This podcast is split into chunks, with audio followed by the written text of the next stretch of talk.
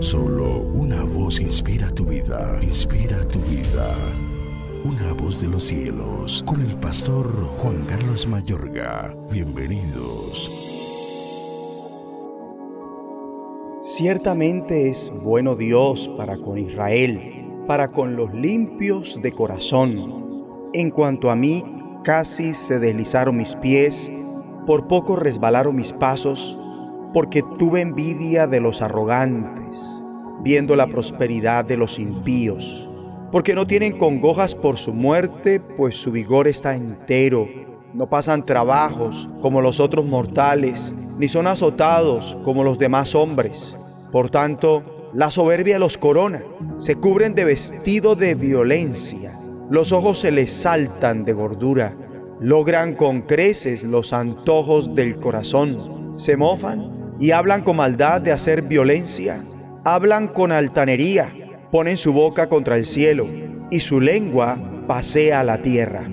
Salmo 73, versículo 1 al 9.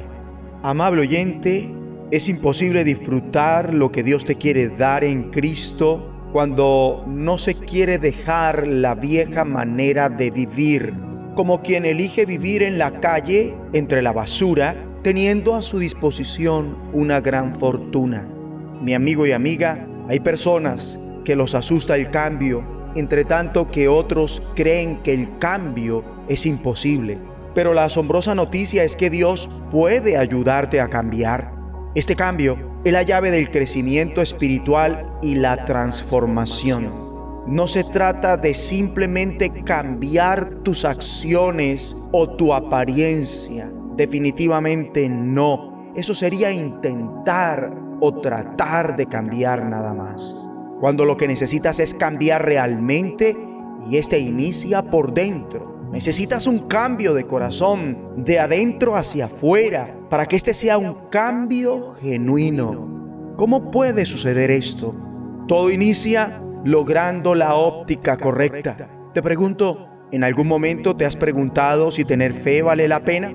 ¿En algún momento has analizado a personas muy exitosas que no tienen fe y te has cuestionado si les estará yendo mejor que a ti y has estado tentado de tenerles envidia? Hablemos del salmista que ha mantenido su corazón limpio, pero la vida le ha resultado sumamente dura. Ha tenido sus batallas e inconvenientes y ha sido atacado por la tentación, las incertidumbres, los miedos y la ansiedad psicológica cuando consideró el ambiente que lo rodeaba de una sociedad acaudalada a la que parece irle muy bien sin Dios, estuvo casi a punto de caer, tanto que confiesa, sentí envidia de los arrogantes al ver la prosperidad de esos malvados. Mi amable oyente, puede que veas en tu entorno gente rica y exitosa.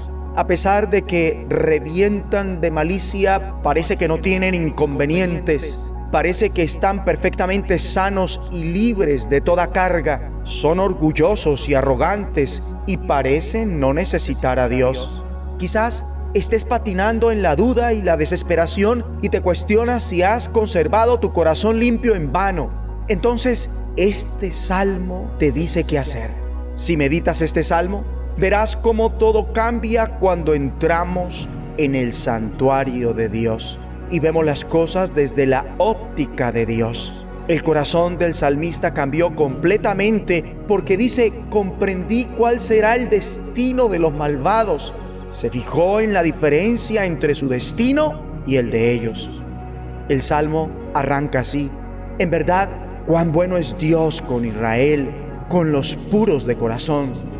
Y finaliza diciendo, para mí, el bien es estar cerca de Dios he hecho del Señor soberano mi refugio para contar todas sus obras. Pongámonos de acuerdo y oremos. Abba Padre, que entre en tu santuario y vea las cosas desde tu óptica para tener el cambio que tú quieres. Te agradezco por cuán bueno eres con los limpios de corazón. Para mí, el bien es estar cerca de ti he hecho de ti mi refugio. Contaré todas tus obras. En el nombre de Jesucristo. Amén. voz de los cielos. Escúchanos, será de bendición para tu vida. bendición para tu vida.